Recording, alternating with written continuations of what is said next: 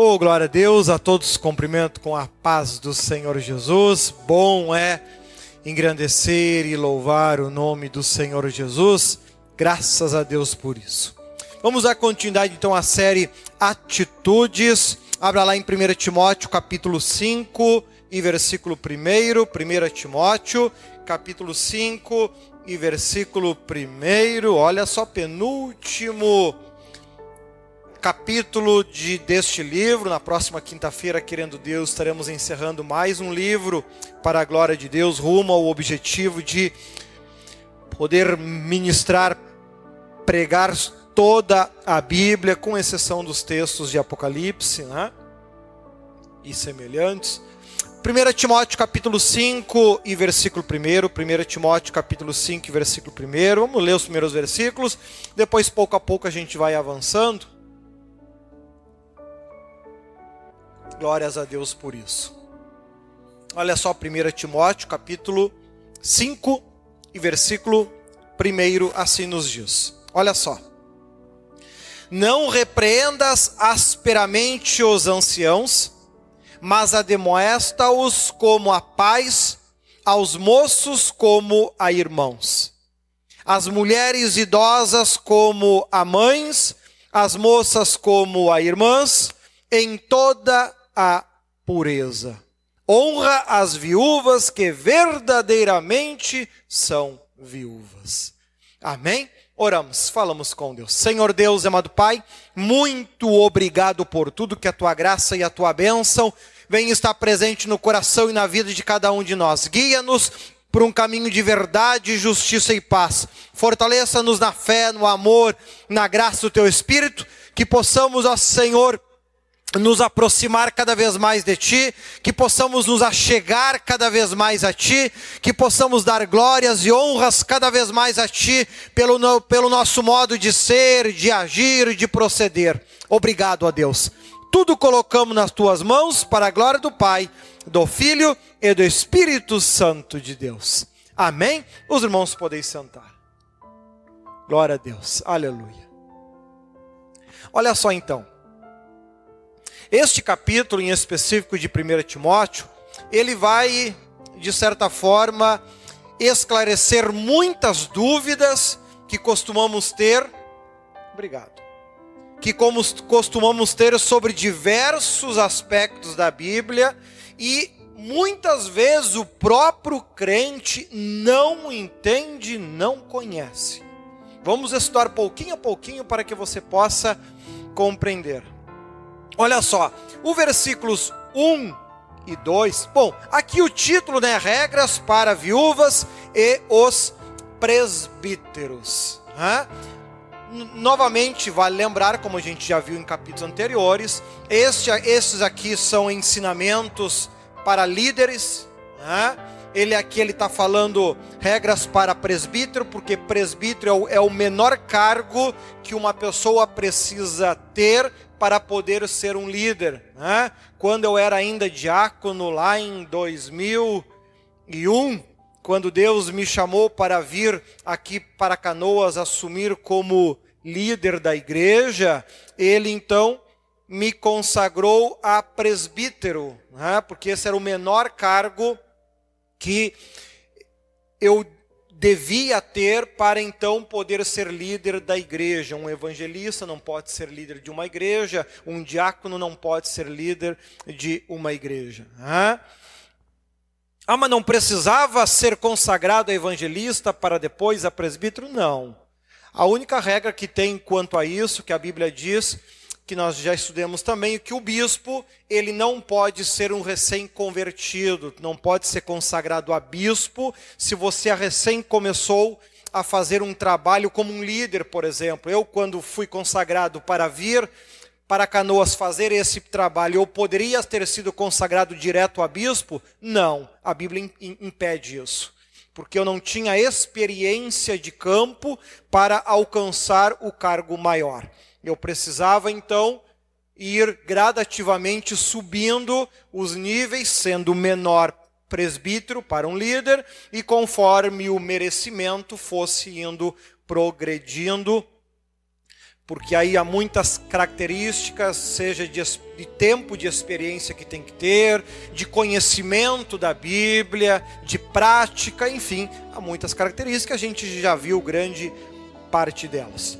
E aqui no versículos 1 e 2, ele está dizendo assim: ó, como é que o pastor vai lidar com as pessoas? Como é que o pastor, como é que o líder, ele tem que lidar com as pessoas? Né? Vale lembrar que eu aqui eu não estou ele não está citando rebeldes, não tem aqui na listinha, né? Rebelde é outra ca característica, né? Esse eu acho que a gente tem que moer a pau para quem sabe lidar no pé e nunca mais volta. Agora, aquele que realmente ama Jesus e quer se converter mesmo, esse tem que ser bem tratado e a Bíblia declara uma forma correta de se falar com essas pessoas. Para quem estuda a Bíblia, o livro de Provérbios, por exemplo, essas características não é nenhuma novidade, já que todas elas você encontra em Provérbios, né? Mas olha só, versículo 1: Não repreenda asperamente o homem idoso. Quando fala do homem, está falando da mulher também, né? O, o, a pessoa idosa, seja homem, mulher, quando você vai ensinar, você vai repreender, ela fez alguma coisa errada. Tu pode xingar, brigar? Não, não pode. Né? Mas dá vontade às vezes de passar uma vara? Não pode. Né? Nem pensar isso. Né? Tu olha e diz: não repreenda asperamente o homem idoso, a mulher idosa. Tenha paciência. Né? Tenha paciência. Não pode falar de forma áspera. São pessoas que já devido à própria idade, tem uma capacidade de raciocínio muito mais lenta, tem muito mais limitações, por causa disso tendem a ser pessoas muito mais emotivas, muito mais emocionais, se magoam com muito mais facilidade, se entristecem com muito mais facilidade. Então a Bíblia diz: tenha paciência, não repreenda asperamente o homem idoso não repreenda. Né? Conversa, fala com toda paciência, com toda mansidão, mas exorte como se ele fosse seu pai. Fale com o mesmo amor, né? Olha que ele, quando ele fala não repreenda o homem idoso, ele não está se referindo ao teu pai e à tua mãe, porque pai e mãe não precisa nem dizer, já que tu tem que honrar pai e mãe, não importa a idade. Pai e mãe é sempre maior do que nós, nunca menor. E o menor nunca cobra o maior, é o maior que cobra o menor. Né? Não pode, em hipótese alguma, uma pessoa inferior cobrar aquela que é maior. Né? Não pode isso. Mas em pessoas idosas, não importa se é parente ou não, tenha paciência. Não cobre asperamente. Exorta-o como se ele fosse seu pai. Trate os jovens como a irmãos, versículo 2. As mulheres idosas como a mães, e as moças como a irmãs, com toda a pureza. Ou seja, o trabalho na igreja ele deve ser feito como se estivesse lidando com uma família. Por isso que nós temos essa visão que na igreja nós somos todos membros de uma mesma família. Porque a Bíblia impõe esta visão. É preciso que haja esse respeito, esta compreensão, todos sendo tratados como irmãos, irmãs, pais, mães, né? É uma exigência isso. Olha lá então o versículo 3. Aqui ele vai tratar uma necessidade que na época havia. Hein? Trate adequadamente as viúvas que são realmente necessitadas. Vale lembrar que esse livro ele foi escrito há dois mil anos atrás, não tinha inventado ainda o INSS, a aposentadoria. Hein? Ou seja, a pessoa, quando não tinha mais condições de comer, se ela não tivesse família, ela tinha que pedir esmolas. Não tinha outro caminho, não tinha outra forma. Então, aqui ele começa dizendo, ele vai tratar essa questão, qual é a responsabilidade da igreja? Né? Se uma pessoa, por exemplo, chega ali na porta e pede ajuda, a igreja tem responsabilidade e dever de ajudar ou não? Se alguém chega lá na minha casa pedindo ajuda, eu tenho responsabilidade, dever de ajudar ou não? O apóstolo Paulo vai tirar todas as dúvidas aqui. Olha lá o versículo 4 e o versículo 5. Hã? Primeira coisa, primeiro ponto que ele chama atenção. Mas se uma viúva tem filhos ou netos, que estes aprendam primeiramente a pôr a sua religião em prática, cuidando de sua própria família e retribuindo o bem recebido de seus pais e avós, pois isso agrada a Deus. 5 a viúva realmente necessitada e desamparada põe sua esperança em Deus e persiste dia e noite em oração e em súplica. Primeiro ponto: a pessoa que está necessitada, a igreja tem responsabilidade e deve ajudar. Se ela tem família, não. É a sua família que tem que lhe ajudar. Ah, mas e se não se dá com a família? Aí é um problema deles. Tem família, é da família a responsabilidade, não é da igreja, do pastor ou de quem quer que seja. O apóstolo Paulo aqui deixa claro isso. E ele vai especificar mais ainda. Hã? Olha ali o versículo 6. Não importa a idade da pessoa. Ah, mas e se for uma pessoa. Não importa a idade. O que importa é a santidade. É isso que vai dizer se uma pessoa, se a igreja tem o dever de ajudar ou não. Olha, olha o versículo 6.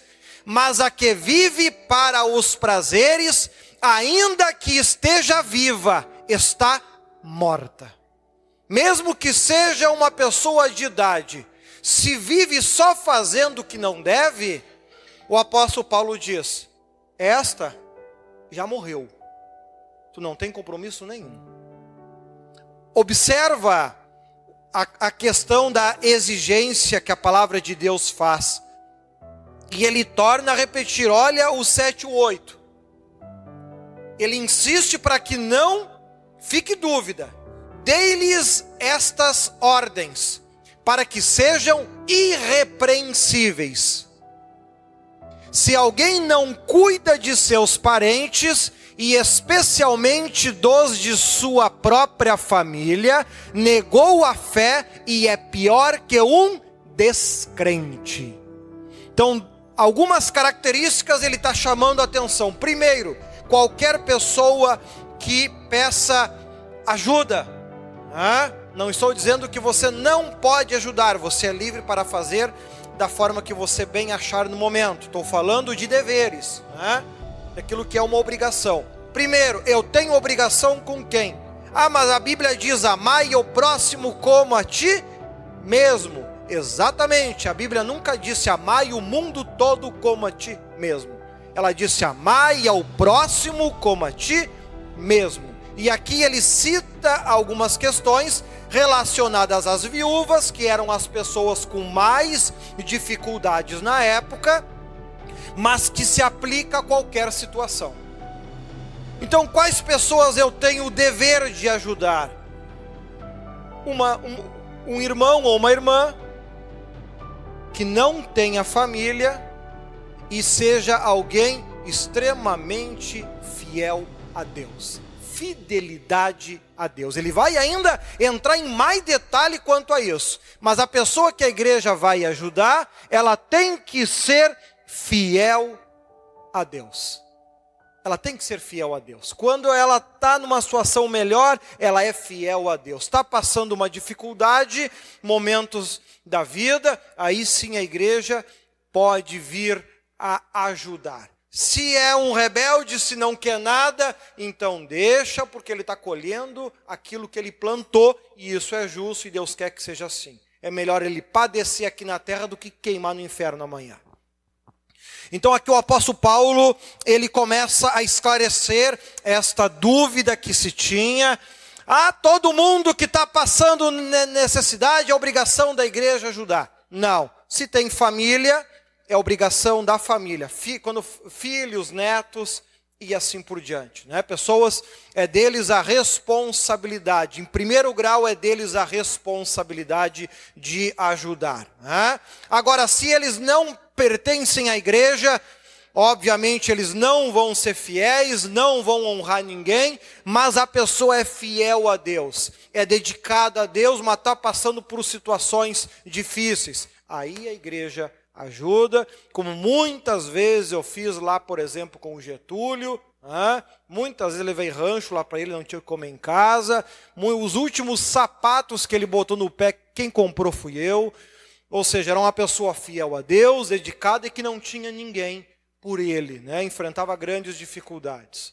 Aí sim a gente ajuda.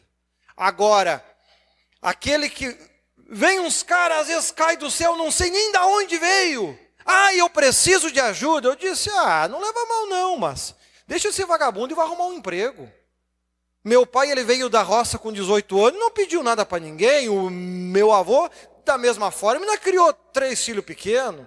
Ah, não, não, não, não, não. Aí ainda não tem uma obrigação nenhuma. O que a Bíblia impõe como uma obrigação é, primeiro, amar o próximo, não amar o mundo todo. Porque senão todo mundo que pede alguma coisa eu tenho obrigação de dar. Irmão, eu não ganho para isso. Se eu, se eu ganhasse um bilhão por mês, mas não. Né? Se vocês fossem múltiplos milionários, deitassem num colchão de dinheiro, né? aí é compreensível, mas todo mundo está sobrevivendo, como eu digo, né? Não tem como. Ou seja, então tem que ser específico naquilo que a Bíblia diz. Se alguém vem pedir ajuda, você sem se preocupar nenhuma, você pode dizer não. É novo ainda? Pode dizer não e mandar procurar um emprego.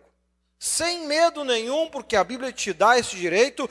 Inclusive, se a memória não me engana, o texto vai até dizer qual é a idade. Vai dizendo qual é a idade. Olha do 9 e o 10. Nenhuma mulher deve ser inscrita na lista de viúvas, a não ser que tenham mais. Olha, está aqui, ó. A não ser que tenham mais de 60 anos de idade, tenham sido fiel a seu marido e sejam bem conhecidas por suas boas obras. Se ela é bem conhecida por suas boas obras, esta pessoa é minha, é próxima a mim. Eu conheço as suas obras. Não conheço. Saiu lá do quinto dos infernos para me incomodar. Pode mandar pastar, mandar arrumar um emprego, ou diga: não vou te ajudar, não posso te ajudar, e ponto final. Hã? Tais, uh, e seja bem conhecida por suas boas obras, tais como: que boas obras é? Criar filhos, ser hospitaleira, não é levar um copo de água fria para os santos, é lavar os pés dos santos. O crente puxa saco. Né? Sabe aquele crente conhecido como puxa saco? Este é o que merece receber a ajuda da igreja. Ah, não era puxa saco? te vira, Deus te ajude. Hã? Lavar os pés dos santos, socorrer os atribulados e dedicar-se a todo tipo de boa obra. Ou seja, uma característica. Então, primeiro, tem que ter mais de 60 anos. Segundo, tem que ter sido até aquele momento um exemplo. Terceiro, tem que ser conhecida por todos. Todo mundo tem que conhecer as suas boas obras, as suas atitudes, o seu esforço, a sua fidelidade. Defeito todo mundo tem? Claro que tem. Todo mundo tem defeito, não é isso que a Bíblia está dizendo. Agora tem que ser conhecido por ter boas obras, por ser fiel a Deus, por ser esforçado naquilo que faz. por ser esforçado em servir ao Senhor Jesus.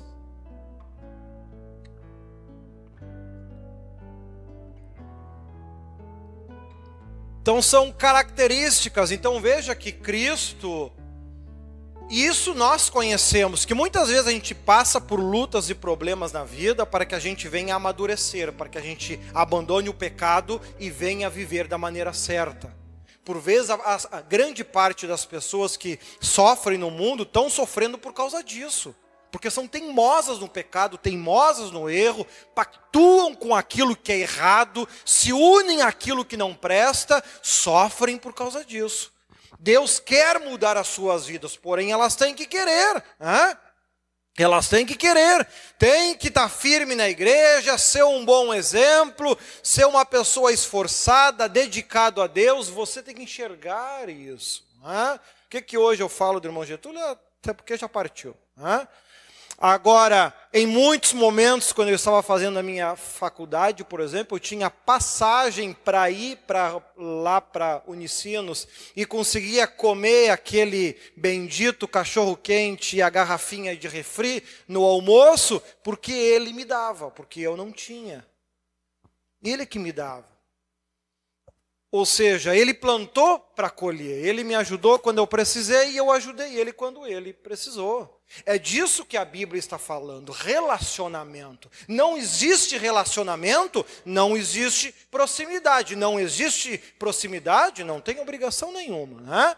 Faz por misericórdia. Né? Terei misericórdia de quem tem misericórdia. Né? Ele até cita, a Bíblia cita, Mateus cita muito bem um caso de um homem que foi assaltado, estava quase morrendo pelo caminho, e aí um homem ele parou, o, o, o ajudou e assim por diante. Né? A gente ajuda por vezes casos extremos.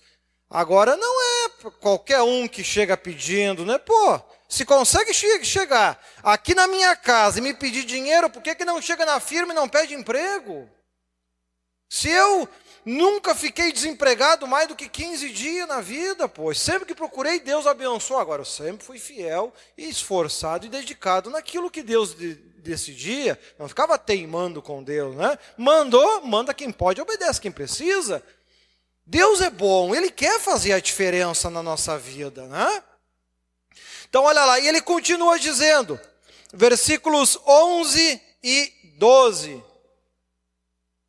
Não inclua nesta lista as viúvas mais jovens, pois quando seus desejos sensuais superam a sua dedicação a Cristo, querem casar. 12. Assim elas trazem condenação sobre si por haverem rompido seu primeiro compromisso. Isso aqui deve dar muita dúvida em quem lê. Né? Ou seja, o texto ele está aqui trabalhando questões de responsabilidades. Não sei se ele já vai falar ou já falou que por exemplo, uma mulher que tivesse casado duas vezes, ela não teria direito à ajuda da igreja, porque, poxa, ela já se casou duas vezes, se ela não conseguiu se estruturar, se não conseguiu construir relacionamento com as famílias para que elas pudessem lhe ajudar, é porque literalmente a pessoa não presta mesmo. Né? Então não deve ser ajudada. Né? Se os seus não querem lhe ajudar, tu imagina que caco que é. Então ele, não, não, Casou já duas vezes, ficou viúva. Pode acontecer, claro que sim. Agora, não tem ninguém para lhe ajudar, risca, não vale nada. Porque, poxa, né, duas vezes, duas famílias diferentes, nem a sua e nem a dos outros quis ajudar, não vale grande coisa, está excluído. Né? E ele cita aqui, inclusive, quando fossem jovem demais. O que é jovem demais? Menos de 60 anos. Né? Por quê? Porque sempre vão ter o desejo de querer casar, ou seja, a sua preocupação não vai ser com Deus, não vai ser com a obra de Deus, como acontece muito com o jovem. Né? O jovem ele tem uma, um esforço extremo para se casar, para servir a Deus não faz nem 5%, mas nem 5%. Por quê? Porque o prazer dele, o pensamento dele é no casar. É, é, o, é o seu ar que respira. Se eu não casar, eu vou para o inferno. Então ele se desespera para querer casar o quanto antes. Né? Ou seja, então ele não se preocupa com Deus, ele não se preocupa com a obra de Deus, ele não se preocupa se dedicar a Deus, ele não se preocupa com isso. A única preocupação na sua vida é o casamento. Né? O problema não é o casamento em si, é que essas pessoas, mesmo quando casam, continuam se comportando da mesma forma completamente despreocupados com Deus, completamente vazios para Deus, completamente nulos para Deus, mortos para Deus. Por quê? Porque a, a, a questão carnal grita no seu pensamento. E o apóstolo Paulo diz: Timóteo, tais pessoas não devem receber ajuda da igreja. Deixa por conta deles, deixa que vivam. Deixa que vivo. Se enfrentarem lutas e dificuldades, que vão aprender a orar e jejuar, que é para receber as bênçãos que precisam. Hã? Não te preocupa com eles. Então, aqui o apóstolo Paulo está colocando limites, freios nessa questão de, de quem ajudar, quando ajudar, em que situação se deve fazer. Hã? Uma vez eu vi, nem sei se é verdade isso, mas sabe como é que é? Internet fala de tudo. Ah, porque um pastor ele pega dízimo e constrói casa para os pobres.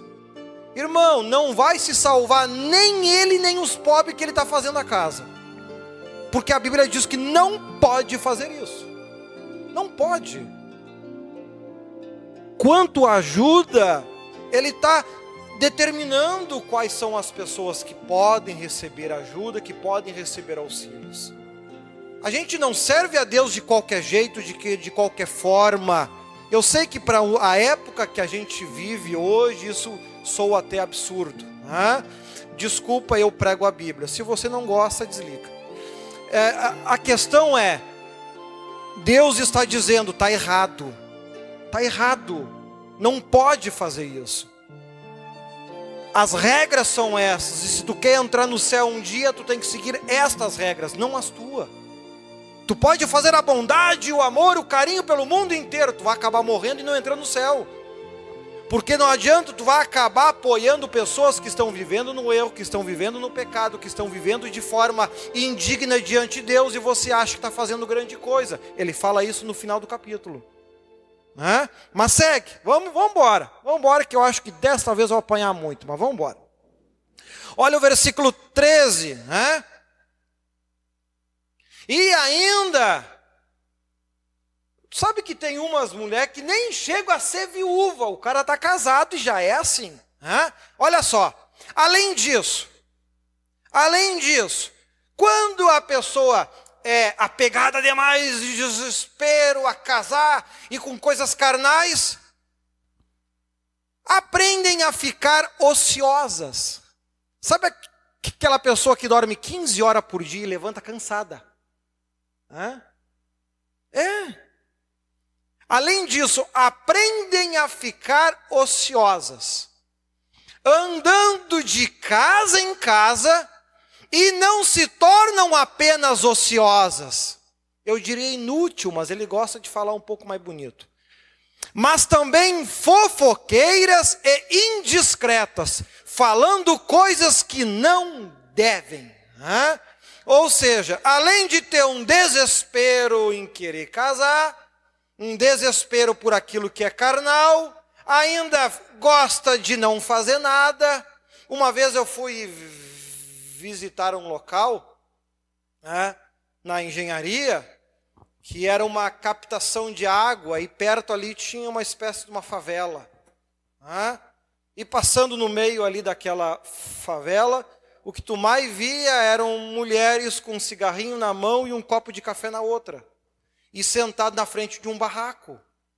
Eu disse, Jesus amado, não tem uns papel para catar nas ruas, uns carrinhos para empurrar? Como é que não se agonia com uma situação dessa, né? Poxa vida, e é que o texto diz: aprendem a ficar ociosa, não fazer nada. Sabe que tem gente que levanta, não arruma a cama. Irmão, eu não consigo sair de dentro do quarto. Não arrumar a cama, pelo amor de Deus. Aonde passe aquela bagunça desgraçada, né? Eu digo, Jesus, ainda bem que não me deu poder nenhum, senão dava vontade de chamar uns raios. Não ia perder lá grande coisa, né? Porque, poxa vida, eu digo, Deus é bom demais. Hein? Levanta, não arruma a cama. Tu imagina o resto. Hein? Não, tem uma vida organizada, tem uma vida decente. Né? Aprenda, tem gente que se acostuma a viver na sujeira. Né? É um horror. Aí fica ociosa, aprende a viver na sujeira, aprende a viver na bagunça, aprende a viver na pobreza, na desgraça, né? E, e aí, como em casa não tem nada para fazer, porque está acostumado com casa suja, está acostumado com casa bagunçada, está tá, tá acostumado não ter nada para comer, está acostumado a passar necessidade, vou lá na vizinha saber das fofocas. Anda de casa em casa. E não anda apenas de casa em casa. Se torna fofoqueira e indiscreta. Ou seja, além de contar fofoca, se mete na vida dos outros. Né? Né? Se mete na vida íntima de um, se mete na vida íntima lá do outro. Né? Tudo quer saber. Né?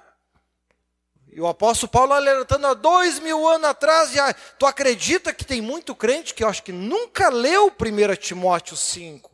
De jeito nenhum, né? Porque mais claro, olha que eu não estou nem interpretando, eu estou lendo o versículo como ele está. Né?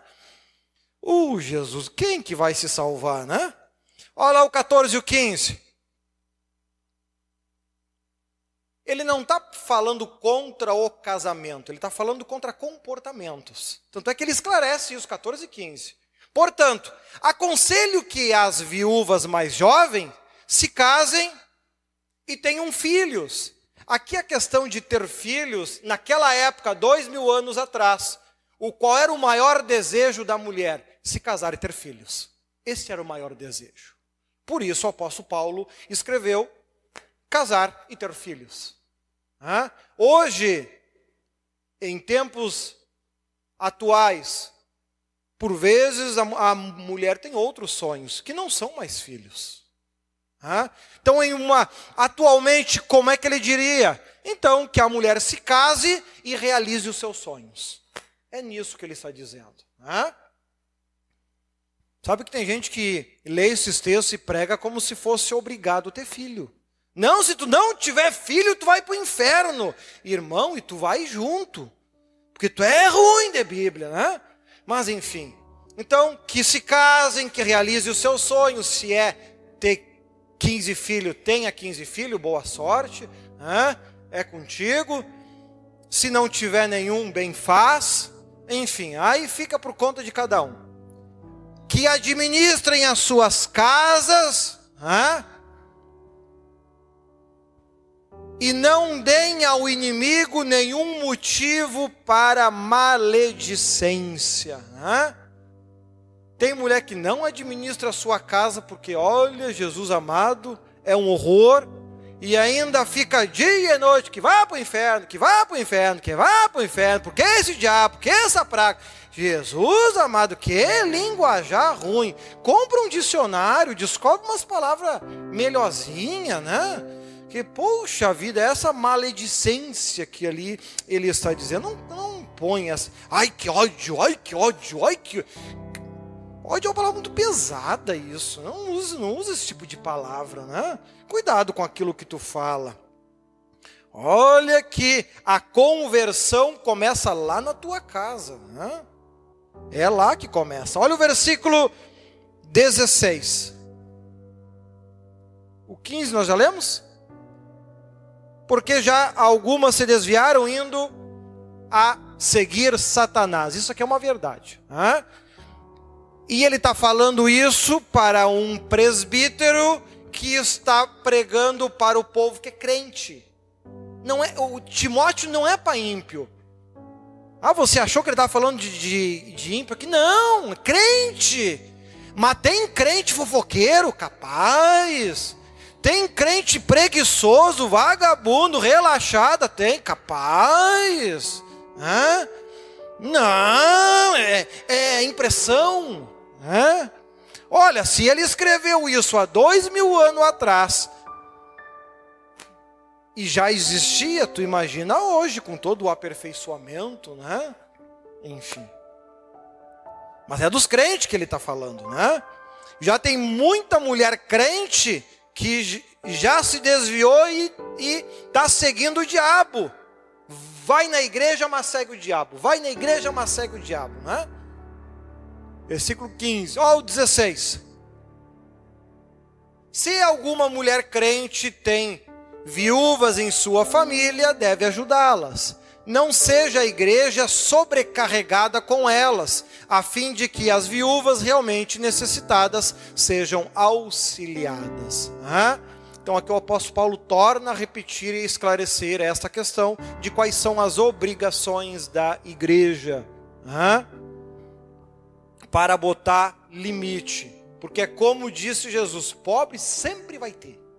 Sempre. E aí não tem igreja que, que consegue se manter e se construir, realmente atender aquilo que a Bíblia deseja. Né?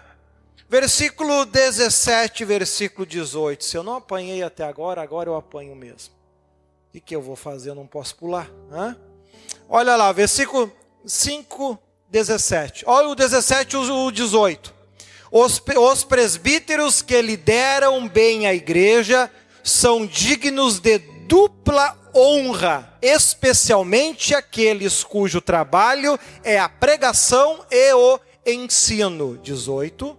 Pois a Escritura diz: Não amordace o boi enquanto está debulhando o cereal, e o trabalhador merece o seu salário. Em outras palavras, o presbítero que se dedica a ensinar, a palavra de Deus, a doutrina e se destaca nisso, o texto diz: esse deve receber em dobro e ainda deve lembrar que desde a antiguidade não deve amarrar a boca ao boi que está trabalhando. Ele está trabalhando, se ele sentir vontade de comer, ele tem o direito de comer daquilo porque ele está trabalhando. Ah, isso aqui derruba completamente. Por que, que existem pastores no Brasil que são milionários? Porque fizeram por merecer.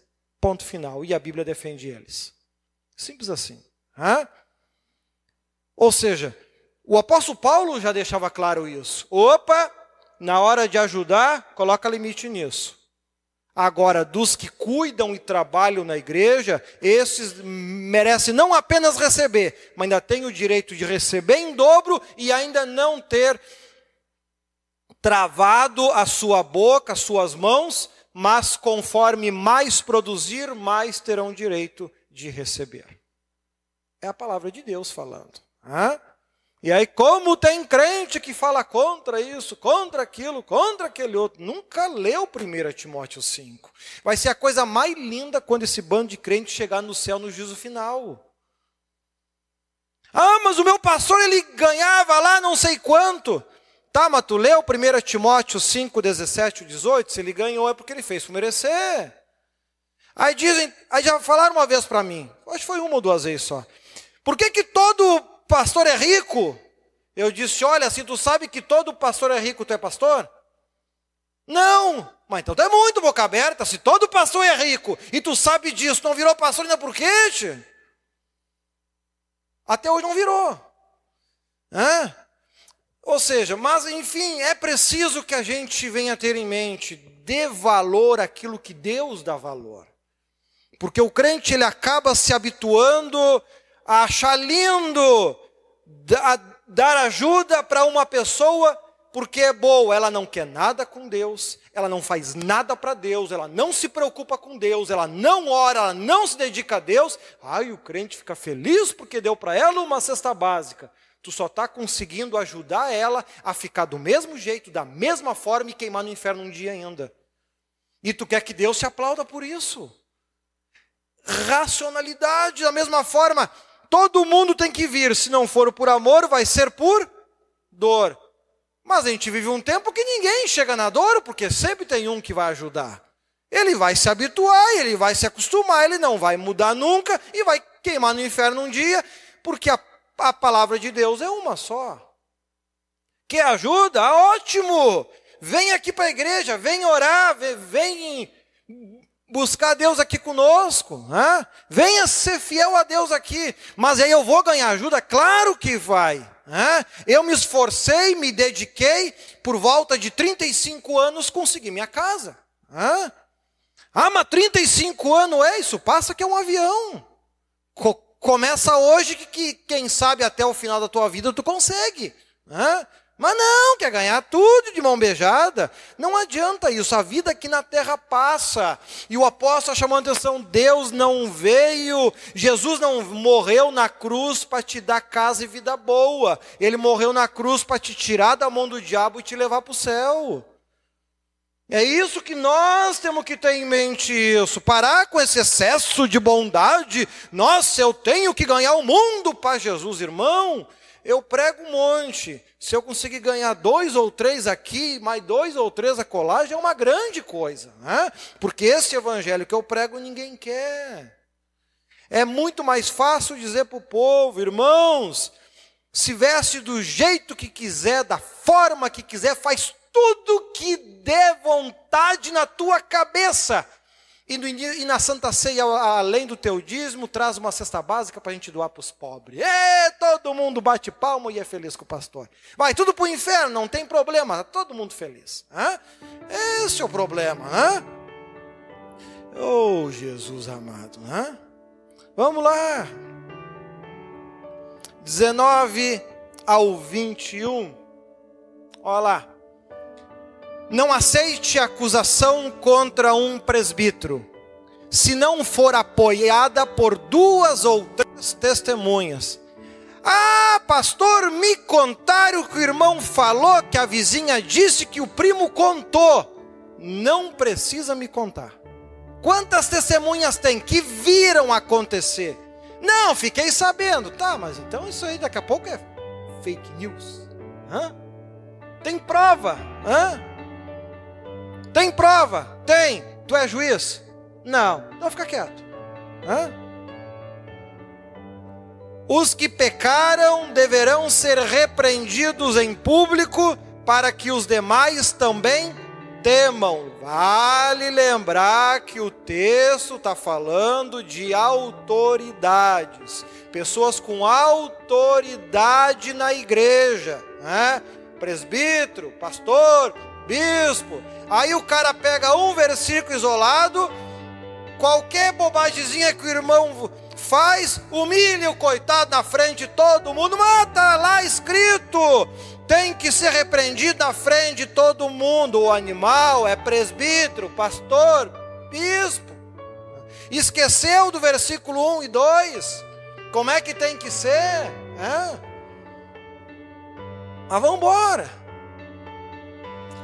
Os que pecaram deverão ser repreendidos em público para que os demais também temam, né? Nós, pastores, não somos perfeitos, claro que não somos perfeitos. Erramos? Claro que erramos, sem dúvida alguma. Né?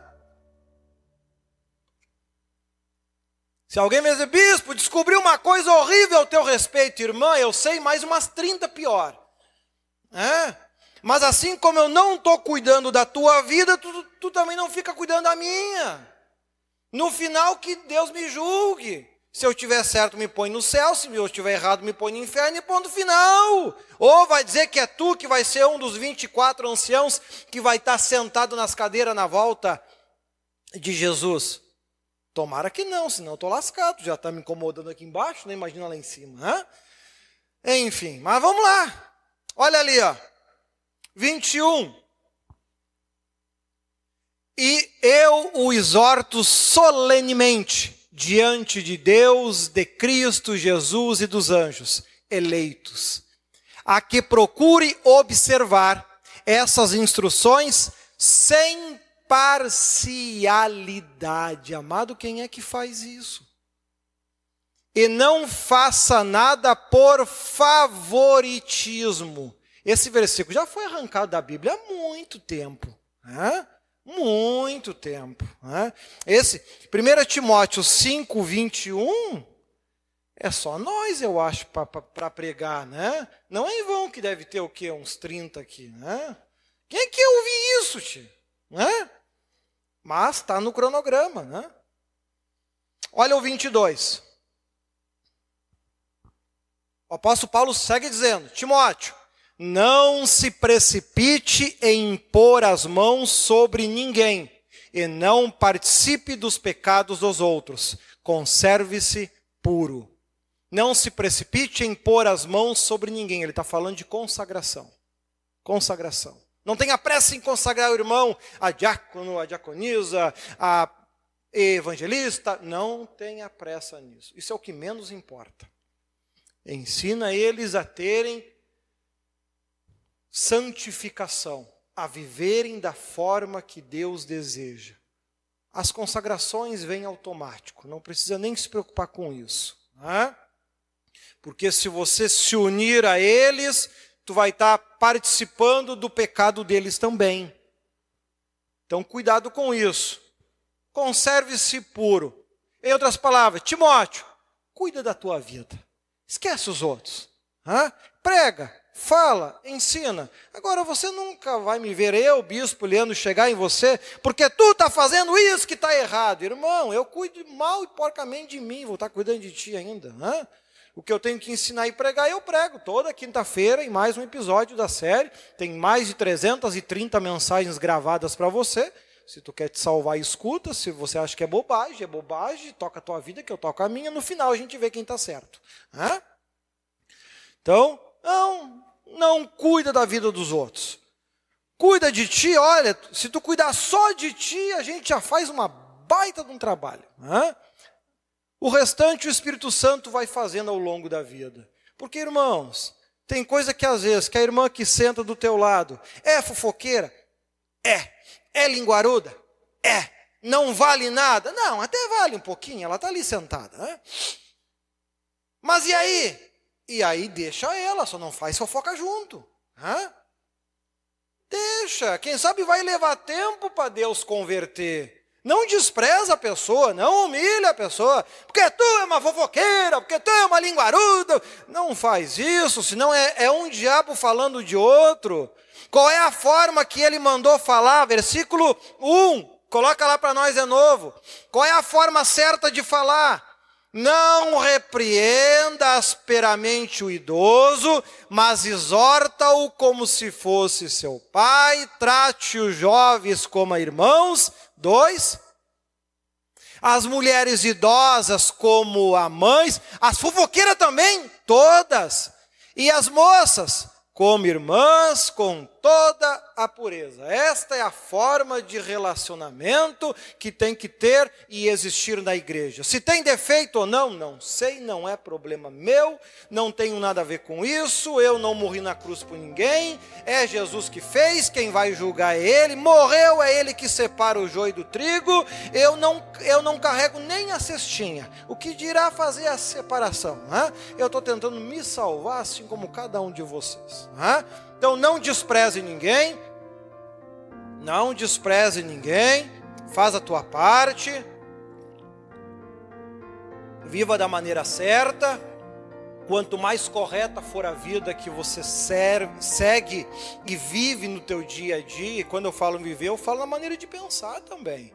Na maneira de viver, na maneira de pensar. Se algum irmão tem algum defeito que você viu, ora por ele se Deus te permitiu ver o defeito no teu irmão, é para quem sabe você orar por ele. Quem sabe é para você fazer uns jejuns por ele. Ah, mas o irmão é adúltero, ele está traindo a mulher dele. Ah, tu viu? Vai fazer quantos jejuns por mês por ele a partir de hoje? A responsabilidade está nos teus ombros agora. Ah, tu assumiu o compromisso de orar e de clamar a Deus por essa vida. Ou tu achou que Deus te mostrou para te sair fazendo fofoca santa? Nós já falamos também sobre isso em muitos outros capítulos, não é? Se Deus permitiu que você veja um erro, uma falha do irmão, é para você então orar e clamar a Deus por aquele irmão para que ele possa se vencer naquilo. Nenhum de nós é perfeito, nenhum de nós é santo, nenhum de nós já está pronto para ser salvo. Tomara que sim. Porque vai que Jesus vem agora no final do culto. Né? Agora, se não, nós somos uma família, estamos aqui para nos ajudar. Se um reino se voltar contra ele mesmo, ele não continua Se um começar a falar mal do outro, a igreja daqui a pouco fecha as portas. E quem é que ganha com isso? Só o diabo. Tu resolveu o problema? Não. Então fica quieto, pô. Hã? Sabe que tem crente fala dos fofoqueiros. Tá, mas quem fala do fofoqueiro é o quê? Não é fofoqueiro também? Hã? Poxa vida. Olha lá o 23. Não continue a beber somente água. Tome também um pouco de vinho por causa do seu estômago e das tuas frequentes enfermidades. Tem crente que todo dia, meio-dia, larga um garrafão de vinho em cima da mesa, porque o apóstolo Paulo mandou. Irmão, tu não leu o final, ele não leu o final. Que o apóstolo Paulo está dando para ele um remédio por causa de uma doença no estômago de Timóteo. Hã? Ou, ou, ou tu acha que por eu ser presbítero eu não tenho doenças? Hã? Meu corpo é perfeito, vou viver eternamente na terra. Irmão desse ignorante. Vai adoecer como os outros, vai ter problema como os outros, não tem diferença irmão. Timóteo, fiel, esforçado, um, era, um, era um, um tempo de crente, tudo gente boa os melhorzinhos pregaram Jesus na cruz. E, e aí pergunto: quem quer ser pastor deles? Timóteo, eu. Levanta a mão, coitadinho. Hã? Passou a ter uma vida incrível, perfeita, só de vitória por causa disso? Não, estava lá com dor no estômago. A roupa de Paulo curava as pessoas. Atos descreve isso. Tá, e por que, que não curou Timóteo? Porque Paulo não cura ninguém, quem cura é o Espírito Santo, é ele que faz a obra. Que, que Paulo pôde fazer para ajudar Timóteo? Orar, com certeza já tinha orado, mas a doença não saiu? Não saiu dele também? Aí tu veja a situação. A gente está lendo na Bíblia um tempo de muito milagre. Aí tu pega um dos maiores evangelistas, tinha uma doença nos olhos. O seu filho amado na fé era doente do estômago. Olha a situação. Hein? O povo já não tinha muita fé. Já estavam naquele vai, não vai. E aí os seus líderes, tudo doente. Mas quando oravam pelos outros, ficavam curados. Mas por que isso então? É, de certo devem estar aprontando alguma coisa e Deus está castigando. É. Duvido que o povo não pensava isso. Hein? Duvido que alguém fez um jejum para Deus curar Timóteo. Mas que fala, é, Timóteo está aprontando por aí, senão Deus já tinha curado ele. Sempre tem gente boa assim. Hein? Mas aí, o apóstolo Paulo ele diz: Timóteo, não dá bola. Toma um pouquinho de vinho misturado ali na água, isso vai te ajudar nos teus problemas de estômago. Daqui a pouco ele tinha azia, mal-estar, alguma coisa assim, né? E não te preocupa, vão falar de ti? Vão. Com certeza vão. Mas 24 e 25. Os pecados de alguns são evidentes. Tem gente que tu vai olhar e já vê, não presta mesmo. Né? Mesmo antes de serem submetidos a julgamento, não precisa nem julgar. Botou o olho, não presta. Ao passo que os pecados de outros se manifestam posteriormente. 25. Da mesma forma, as boas obras são evidentes e as que não são não podem permanecer ocultas, ou seja, mais cedo ou mais tarde vai aparecer. Então tem muita gente que fala mal de mim e vale menos que eu no céu. Hã? Tomara que tu te converta. E tem muita coisa boa que a gente faz e que ninguém fica sabendo e vai ficar sabendo depois de muito tempo. Hã? Porque a gente não faz para se aparecer, a gente faz para Deus. Então, que a gente consiga ser uma igreja desta forma, que cuida dos necessitados, que realmente são obedientes e fiéis a Deus, mas que não tira os olhos dos seus líderes, para que cresçam e, e vivam bem, porque se o líder está bem, o povo está bem. É, é, do povo que vem o sustento do líder. Né? Se o líder está bem, é porque o povo também está bem. Se o povo está mal, é claro que o líder vai estar tá mal também, não tem como ser diferente. Agora, se todo mundo está conseguindo viver e caminhar em direção à salvação, olhando que muitos têm defeitos, tem. E aí você não vai tratar mal por causa disso. Você vai orar por eles, vai clamar a Deus por eles, né? vai, quem sabe, levantar de madrugada e fazer algumas orações por eles, para que eles possam, antes de partir, conseguir vencer os seus defeitos, as suas falhas e assim se tornarem pessoas melhores diante de Deus. Amém?